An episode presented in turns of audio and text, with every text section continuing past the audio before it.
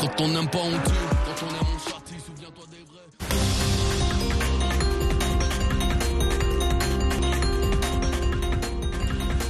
Bonjour à toutes et à tous, au micro Mohamedou Oumfa pour vous présenter le monde aujourd'hui, édition du lundi 4 mars 2024. Il est 5h30 en temps universel, voici le sommaire. Au Burkina Faso, 170 personnes ont été exécutées lors d'attaques de trois villages la semaine dernière dans le nord. Au Mali, un colonel de l'armée a été arrêté. Il est l'auteur d'un ouvrage dans lequel il évoque des exactions de l'armée contre les populations civiles. Au Cameroun, 17 personnes seront jugées pour le meurtre du journaliste Martinez Zogo, retrouvé mort en janvier 2023, a décidé le tribunal militaire de Yaoundé. Il y a eu une préméditation, il y a une organisation mise en place, il y a eu une filature, il y a eu un enlèvement, une séquestration, une torture, un décès. On estime À suivre les réactions des avocats de la famille du disparu et des accusés, ce sera dans la partie magazine, en deuxième partie de cette édition. En Haïti, le gouvernement a décrété dimanche l'état d'urgence ainsi qu'un couvre-feu dans la capitale Port-au-Prince à la suite de l'évasion de plusieurs milliers de détenus. Dans une dizaine de minutes, les nouvelles économiques avec Nathalie Barge et l'actualité sportive présentée par Élisée Ongpatine. Mais pour commencer, le journal. Au Burkina Faso, au moins 170 personnes ont été tuées dans plusieurs attaques dans le nord. L'annonce a été faite ce week-end par le procureur du Faso près le tribunal de grande instance de Waïgouya, dont relèvent les villages attaqués. De Ouagadougou, les précisions de notre correspondant Lamine Traoré. L'attaque des villages de Komsilga, Nodin et Soro, relevant tous du département de Tiou, province du Yatenga dans la région du Nord, est intervenue le 25 février. Selon le procureur du Faso près le tribunal de grande instance de Waïguya, le bilan provisoire est de 170 morts, en plus des personnes blessées et les divers dégâts matériels connexes.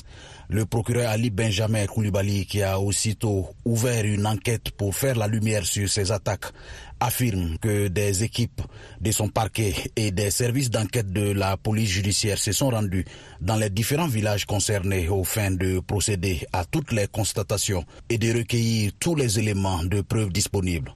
Il a lancé un appel à toutes les personnes qui disposeraient d'éléments ou d'informations à les communiquer aussi bien directement à son parquet qu'aux différents services de police judiciaire de son ressort. Lamine Traoré, Ouagadougou, VOA Afrique. Au Mali, un colonel de l'armée, Alpha Yaya Sangaré, a été arrêté samedi soir à Bamako. Il est l'auteur d'un livre de 400 pages intitulé Mali, le défi du terrorisme en Afrique, publié fin 2023. Plus de détails avec Nani Talani. Dans cet ouvrage, qui a fait l'objet d'une séance de dédicace le 24 février à Bamako, le colonel Sangaré évoque des exactions de l'armée contre des populations civiles, ce qui a suscité la colère des militaires poutistes au pouvoir depuis 2020. Certains passages citent notamment des rapports d'organisations internationales de défense des droits humains documentant les abus de l'armée lors d'opérations antiterroristes. Le colonel Sangaré a été placé en détention après un communiqué du ministère de la Défense condamnant la publication de son livre. Le ministère a dénoncé les prétendues incriminations graves de violation des droits de l'homme par les forces armées maliennes avec la complicité de la hiérarchie militaire, affirmant se désolidariser de ces accusations. En Tunisie, un projet de loi encadrant la création et le financement des associations inquiète plusieurs organisations de la société civile. Le projet place les ONG tunisiennes et étrangères sous le contrôle et la supervision des ministères de l'Intérieur et des Affaires étrangères. La création d'une association et l'obtention d'aides extérieures seront soumises à des autorisations préalables. Le texte, censé remplacer un décret-loi adopté en 2011 ayant permis l'émergence de 25 000 associations, dont beaucoup ont contribué à la transition vers la démocratie après la révolution et la chute de Zine El Abidine Ben Ali, est en cours d'examen au Parlement. Ces promoteurs, encouragés par le président Kaïs Sayed, qui soupçonne le monde associatif de servir l'agenda de puissances étrangères, assurent vouloir lutter contre le blanchiment d'argent et le financement du terrorisme. Six pèlerins ont péri dimanche sur l'île Maurice lorsqu'un incendie s'est produit lors d'un rituel religieux hindou, a annoncé la police. Un chariot de bois et de bambou transportant des statuettes de divinités hindoues a pris feu après être, après être entré en contact avec des câbles électriques à nu, a déclaré le commissaire de police Anil Kumardip à la télévision nationale. L'accident a fait six morts et sept blessés, dont un qui est dans un état grave, a-t-il précisé. Les pèlerins voyageaient à pied vers Grand Bassam, un lac considéré comme sacré par la communauté hindoue de l'île, où doit se tenir la fête religieuse de Shivaratri le 8 mars. VOA Afrique, à Washington, vous êtes à l'écoute du monde aujourd'hui. En Haïti, le gouvernement a décrété dimanche l'état d'urgence ainsi qu'un couvre-feu dans la capitale Port-au-Prince à la suite de l'évasion de plusieurs milliers de détenus d'un centre pénitentiaire attaqué par des gangs armés. Le gouvernement de la République se référant à l'arrêté du 3 mars 2024 déclarant l'état d'urgence sur toute l'étendue du département de l'Ouest pour une période de 72 heures renouvelables, département dont fait partie la capitale, décrète un couvre-feu sur tout ce, sur tout ce territoire entre 18h et 5h locales euh, lundi, mardi et mercredi, ainsi que dimanche de 20h locales à 5h, indique un communiqué officiel. Ici aux États-Unis, Nikki Haley, euh, l'unique concurrente de Donald Trump aux primaires républicaines, a remporté dimanche la primaire à Washington, la capitale fédérale. Elle a ainsi décroché sa première victoire dans la course à l'investiture face à l'ex-président Firman Koyaweda. L'ancienne ambassadrice de l'ONU sous l'administration Trump a obtenu 63% des voix lors de cette primaire, selon le site Politico qui cite des responsables du parti à Washington. Cette victoire symbolique dans la capitale fédérale intervient à deux jours du Super Tuesday, au cours de laquelle les électeurs américains sont appelés à voter dans 15 États. Dans un communiqué, L'équipe de campagne de Nikki Haley a affirmé qu'il n'est pas surprenant que les républicains les plus proches des dysfonctionnements de Washington rejettent Donald Trump et tout son chaos. Nikki Haley a été couronnée reine du Marais, a de son côté déclaré l'équipe de campagne de Donald Trump en référence à l'un des slogans de la campagne électorale du milliardaire républicain en 2016, Drain the Shrimp, autrement dit, débarrasser Washington de ses intrigues et conflits d'intérêts. Les résultats de ce soir à Washington DC réaffirment l'objectif de la campagne du président Trump il va assécher le marais et donner la priorité à l'Amérique, ajoute son équipe dans un communiqué. Précisons que l'immense majorité des habitants de Washington DC sont démocrates et la ville ne compte qu'un petit nombre de républicains inscrits. La ville n'a jamais voté majoritairement pour un candidat républicain à la présidence. Des négociations ont repris dimanche en Égypte en vue d'obtenir une trêve entre Israël et le Hamas pendant le ramadan dans la bande de Gaza. Les bombardements israéliens se poursuivent alors que le territoire palestinien est menacé de famine selon l'ONU. Gabi Dorsil. L'objectif est de parvenir à une trêve avant le début du mois du jeûne musulman, le ramadan, qui commencera le 10 ou 11 mars prochain. Les Israéliens ont accepté les éléments de l'accord, assuré samedi un haut responsable américain à Washington, mais Israël n'a pas confirmé ces informations. Israël réclame que le Hamas fournisse une liste des 130 otages encore retenus à Gaza, y compris plus de 30 qui seraient morts. En échange d'une libération d'otages, le Hamas réclame un cessez-le-feu définitif et un retrait militaire israélien de Gaza ainsi que le retour dans le nord de Gaza des Palestiniens déplacés et une augmentation de l'aide humanitaire de l'ordre de 400 à 500 camions par jour. Le Conseil de sécurité de l'ONU a exprimé samedi sa grave préoccupation et appelé à la livraison sans entrave d'une aide humanitaire à grande échelle au territoire palestinien assiégé. À Rome, le pape François a également appelé à garantir un accès sûr à cette aide pour la population dans le besoin urgent. Plusieurs pays ont mené des parachutages d'aide sur la bande de Gaza ces dernières semaines, notamment les États-Unis samedi. Toujours en rapport avec la situation dans la bande de Gaza, la vice-présidente américaine Kamala Harris a appelé un cessez-le-feu immédiat. Étant donné l'ampleur des souffrances à Gaza, il doit y avoir un cessez-le-feu immédiat pour au moins les six prochaines semaines, ce qui est actuellement sur la table des négociations entre Israël et le Hamas, a déclaré dimanche Madame Harris, première haute responsable américaine, a appelé ouvertement à un tel cessez-le-feu dans le territoire palestinien assiégé. Elle a également demandé au gouvernement du Premier ministre ministre israélien Benjamin Netanyahou de prendre des mesures pour accroître l'aide dans la bande de Gaza menacée de famine selon l'ONU.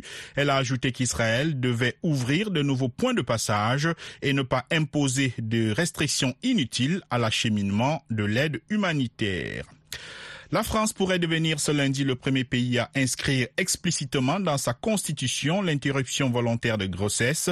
Députés et sénateurs réunis solennellement en congrès au château de Versailles devraient approuver à une très large majorité la modification de la constitution proposée par le gouvernement du président Emmanuel Macron. À quatre jours du 8 mars, journée internationale des droits des femmes, cette réforme introduira à l'article 34 la phrase La loi détermine les conditions dans lesquelles s'exerce la liberté garantie à la femme d'avoir recours à une interruption volontaire de grossesse. Il s'agira de la première disposition constitutionnelle aussi explicite et large en la matière, pas juste en Europe, mais dans le monde, a souligné Léa Hoctor du Center for Reproductive Rights, organisation américaine défendant le droit à l'avortement. Voilà pour le journal. Vous écoutez Le Monde aujourd'hui sur VOA Afrique et voaafrique.com. À présent, un condensé des nouvelles économiques, la Minute Éco, c'est avec Nathalie Barge. Selon la Commission économique des Nations Unies pour l'Afrique, la dette publique de l'Afrique va rester au-dessus de son niveau pré-pandémique ces deux prochaines années. Lors d'une conférence à Victoria Falls, la direction des politiques macroéconomiques a appelé les pays africains à collaborer avec leurs partenaires internationaux pour lutter contre le surendettement. Les ministres des Finances prévoient de demander une refonte du système financier mondial pour l'adapter aux besoins du continent. Mastercard et MTN ont signé un accord visant à connecter des millions de personnes et petites entreprises en Afrique pour effectuer des transactions financières. Grâce à la base globale comptant plus de 290 millions d'abonnés et 60 millions d'utilisateurs mensuels du portefeuille électronique Momo, l'accord aura un impact sur 13 marchés en Afrique, dont le Bénin, le Cameroun, la Côte d'Ivoire, la Guinée, la République du Congo et le Rwanda. Les émissions de carbone des opérateurs de réseaux mobiles ont diminué de 6% au niveau mondial entre 2019 et 2022, selon le rapport mobile Net Zero, révélant des variations régionales. L'Europe est en tête avec une réduction de 50% grâce au progrès énergétique. En Amérique, au Moyen-Orient et en Afrique du Nord, les émissions ont diminué de 20 à 30%. En Chine et dans la région Asie-Pacifique, elles ont globalement diminué malgré l'augmentation de l'utilisation des données.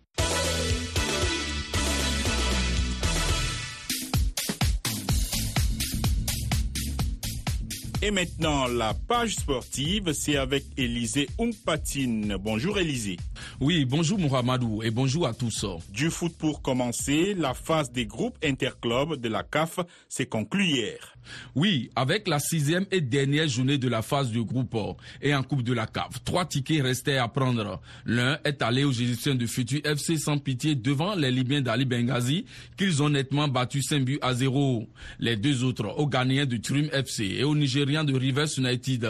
Les deux clubs se sont affrontés dans la poule C avec une victoire de 2 buts à 1 en faveur du club nigérien de Port Harcourt. Avec 12 points chacun, ils valident leur qualification pour les quarts de finale devant les Tunisiens du club africain accroché 1-1 à domicile par les Angolais de Lobito. Et puis, c'est la renaissance de Bekan qui finit en tête du groupe D suite à son succès 3-0 face au stade malien. En Ligue des Champions, il restait aussi trois tickets à prendre et l'Espérance de Tunis y fait partie. Le club tunisien, victorieux 1-0 des Soudanais d'Al Hilal, termine deuxième du groupe C, derrière les intouchables angolais du Petro Atlético de Luanda, qui n'ont encaissé aucun but durant cette phase de poule. Les deux derniers qualifiés sont les deux clubs tanzaniens, Young Africans dans le groupe T, malgré sa défaite devant Al Ali du Caire, et dans la poule B, Simba qui a su classer 6-0 les Botswanais de Chouaning Galassi. Une première pour le football tanzanien. À noter que pour la première fois depuis très longtemps, aucun club marocain et algérien ne joueront les quarts de finale de cette compétition. Fin également hier des mondiaux d'athlétisme en salle à Glasgow, en Écosse. Et l'Afrique s'en sort avec sept médailles. Deux en or, deux en argent et trois en bronze. En tripsaut, Hugues Fabrice Zango remporte l'or après un saut à 17 mètres 53 réalisé à son cinquième et avant-dernier essai pour dévancer l'Algérien Yasser Triki, classé deuxième. Le Burkinabé, déjà sacré aux mondiaux en plein air l'an dernier à Budapest, sera su à quelques mois des Jeux de Paris. L'Éthiopienne Dougouma Gemeshu a aussi élevé son niveau pour remporter le 800 mètres en deux minutes devant l'Écossaise Germa Riki et la Béninoise Noélie Yarigo qui s'offre le bronze. Une première pour le Bénin au championnat du monde en salle. Merci Élisée.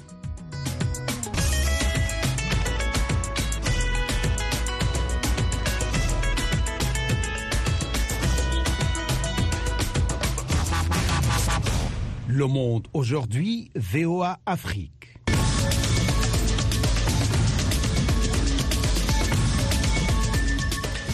Vous êtes à l'écoute du monde aujourd'hui sur VOA Afrique. Mohamedou Oumfa toujours avec vous. Maintenant, la partie magazine. Au Sénégal, la date de l'élection présidentielle n'est toujours pas connue. Entre angoisse et inquiétude, les Sénégalais attendent. L'opposition et la société civile continuent de mettre la pression sur les autorités. Le point avec notre correspondant à Dakar, Wahani Johnson Sambou. Les choses ne se sont pas passées comme espéré par les leaders de l'opposition. Le rassemblement géant organisé samedi s'est terminé en queue de poisson. La manifestation a viré à la bagarre entre partisans d'Ousmane Sonko et militants de Khalifa Sall. Des milliers de personnes se sont pourtant déplacées pour exiger du pouvoir le respect du calendrier électoral. C'est la déception teintée de colère pour certains manifestants. Nous sommes ici uniquement pour réclamer une date au chef de l'État pour une élection libre et inclusive, donc nous regrettons ce qui s'est passé aujourd'hui. Les Sénégalais sont à l'écoute de Macky Sall après le consensus du dialogue autour du 2 juin avec une reprise partielle du processus électoral, mais ces décisions divisent le pouvoir et ses alliés, comme le confirme Mamadou Guissé, président d'une formation membre de la coalition au pouvoir. Qu'on le dise ou qu'on ne le dise pas, le processus est réouvert. Maintenant, la façon de reprendre le processus, ils ont mis des gants, mais moi, à mon avis, ils devaient tout simplement avoir le courage d'ouvrir directement le processus. Le président sénégalais devrait bientôt annoncer une date pour la présidentielle, mais en attendant, il a réitéré son engagement à quitter le pouvoir le 2 avril, une décision que déplore Birahim Sek, coordonnateur du Forum civil. Un capitaine n'abandonne jamais son bateau, quelle que soit la température du bateau. Ce qu'on attend du président public, c'est qu'il fixe une date conformément à la Constitution, mais également qu'il organise les élections et qu'il organise en bonne et due forme une passation de fonction entre lui et bien sûr le nouveau président qui sera par le peuple sénégalais qui est en fin de compte souverain. Il est encore difficile de dire la date d'installation et les conditions de l'élection du futur chef de l'État sénégalais. Pour l'heure, le président Macky Sall persiste et répète qu'il va quitter le pouvoir le 2 avril à la fin de son mandat, ce qui va placer le pays dans une situation inédite et pas du tout prévue par la Constitution. Wahani Johnson Sambou Dakar pour VOA Afrique. FM 102, c'est VOA Afrique à Dakar au Sénégal, 24h sur 24. Au Tchad, la mort de l'opposant Yaya Dilo, président du Parti socialiste sans frontières, suscite des multiples réactions. Certains acteurs politiques dénoncent l'assassinat ciblé d'un farouche opposant et un mauvais signal envoyé aux opposants qui veulent s'inscrire dans la même logique radicale. Une situation qui va entamer la crédibilité du processus électoral en cours, ajoutent d'autres. André Kod-Madingar, correspondant de VOA Afrique, fait le point depuis N'Djamena. Yaya Dilo a été assassiné simplement pour sa lutte pour le mieux-être des Tchadiens, pour question de liberté, pour question de justice. Max Kamkoui, président du parti Union des démocrates pour le développement et le progrès, les citoyens déplorent également la mort d'un opposant qui lutte depuis le règne de Déby Père pour la paix, la bonne gouvernance et la démocratie au Tchad. Il était assassiné parce qu'il défendait ses convictions, parce qu'il s'oppose à cette mauvaise manière de gouverner. Que justice soit faite. Nous interpellons selon la communauté internationale. Aujourd'hui, c'est Yaya Dilo. On ne sait pas demain à qui le tour. On regrette vraiment ce qui s'était passé, quelle que soit la raison. Cela ne devrait pas arriver. C'est un citoyen comme tout autre, un homme politique. On devrait plutôt privilégier le dialogue. Pour les partis politiques membres du groupe de concertation des acteurs politiques, l'assassinat de Yaya Dilo participe à l'objectif ultime du régime de transition de l'équité, tout acteur gênant. Pour Dr Nassour Ibrahim Koursami, Yaya Dilo a été tué parce qu'il se plaint régulièrement de l'instrumentalisation du système judiciaire qui opprime le peuple tchadien. Nul ne peut nier que la Cour suprême est sous les bottes du président de transition qu'il exploite à sa guise et l'oriente au gré de ses intérêts contre tout justiciable tchadien ainsi que les acteurs politiques. C'est seulement à cause de cette prise de position que Yaya a été lâchement tué. Allégation balayée d'un revers de la main par le gouvernement. La secrétaire d'État au ministère des Affaires étrangères, Isabelle Ousna Kassiré, accuse l'opposant d'être l'instigateur en chef de l'attaque des locaux de l'Agence nationale de sécurité de l'État du 28 février dernier. Le gouvernement considère que cette attaque a pour objectif de perturber le processus de transition dont le dernier virage est amorcé avec l'annonce du chronogramme des élections présidentielles. Tout en déplorant la tournure prise par ces événements malheureux, le gouvernement met en garde toute personne qui tenterait de remettre en cause le processus de transition, la paix et la stabilité du pays. Pour les acteurs politiques, cette menace n'entame en rien leur détermination d'œuvrer pour le bien-être des citoyens tchadiens. Pour nous, à la suite de Yaya Dilou,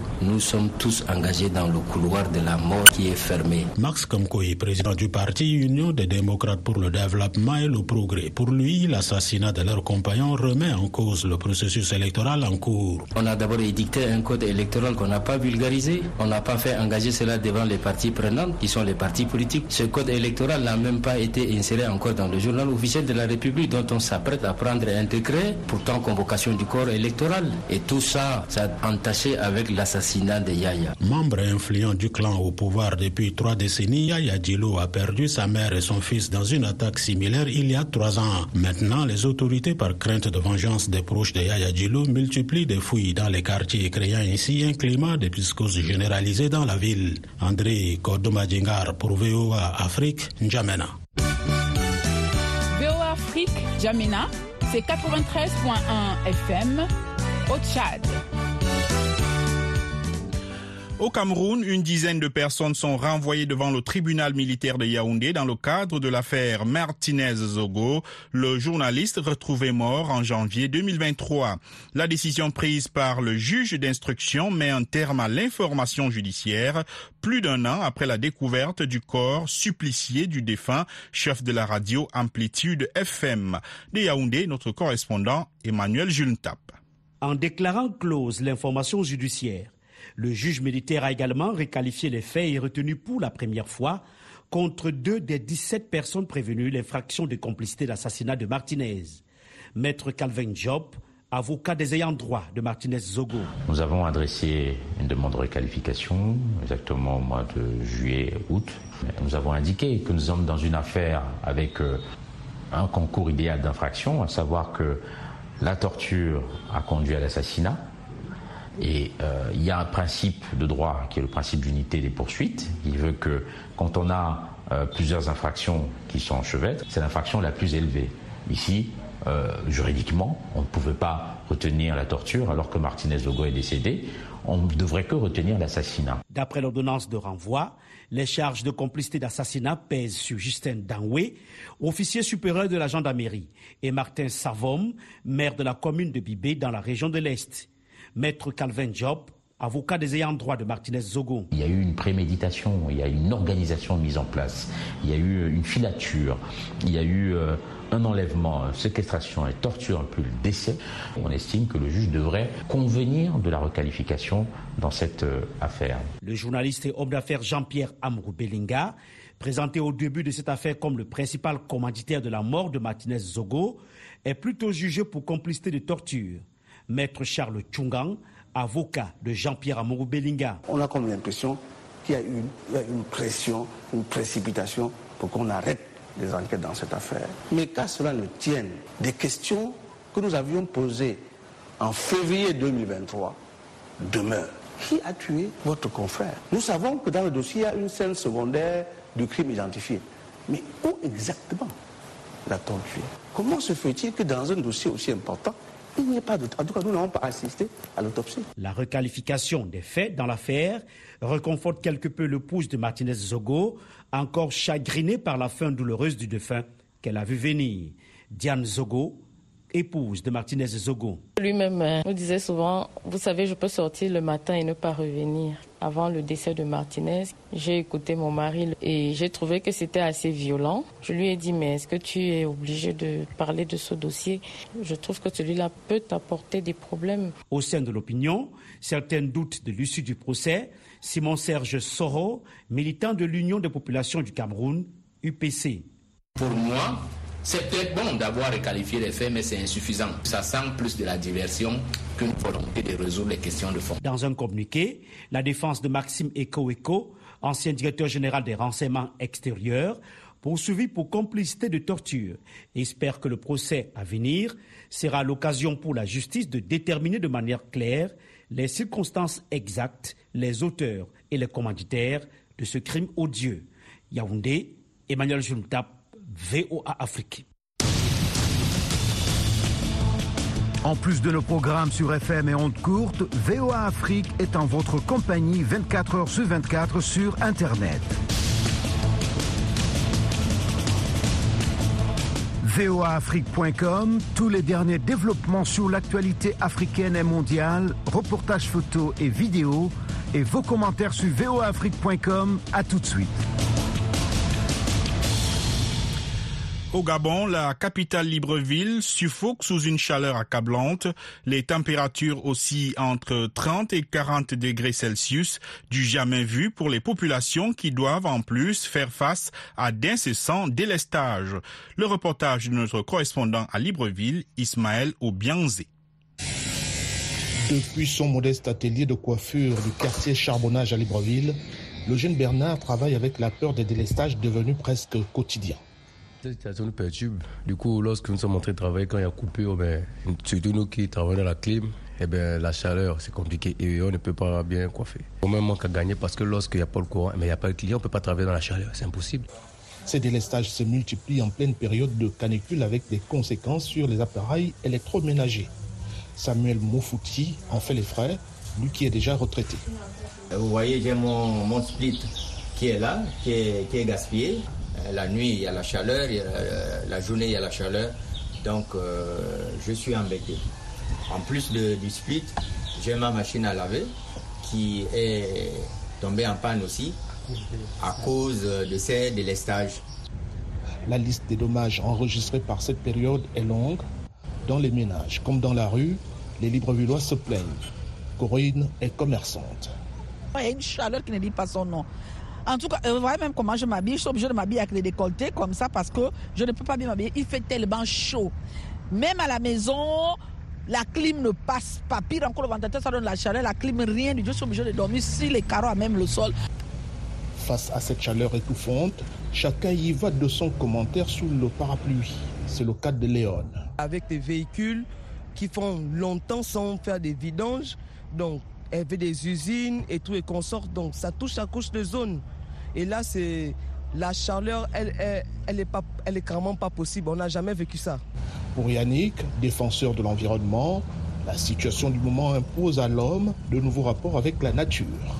Tout ce que nous faisons subir à la nature nous rattrape finalement et que ça ne doit pas surprendre. Les gens, c'est aussi tout ça. Et puis, on balance les ordures partout, on fait n'importe quoi. La nature aussi nous parle, mais on n'écoute plus. Donc c'est tout, c'est dû à tout ça, quoi. Dans un communiqué publié à la mi-février, la Société d'énergie et d'eau du Gabon avait alerté sur les arrêts momentanés de fourniture en énergie. Selon la SEG, les conditions climatiques actuelles, caractérisées par de fortes températures, perturbent la desserte en électricité du Grand Libreville. Ismaël Obianzé pour VO Afrique, Libreville. Washington, la voix de l'Amérique, vous êtes à l'écoute du monde aujourd'hui. Retrouvez-nous aussi sur Internet, Facebook et sur votre portable.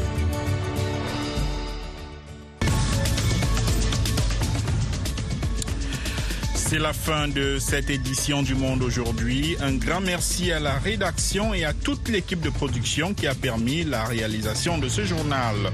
Au micro, Mohamedou Oumfa ainsi va le Monde aujourd'hui. Pour plus d'informations, 24 heures sur 24, un seul site internet www.voaafrique.com, sans oublier toutes nos plateformes digitales, Facebook, YouTube et Twitter.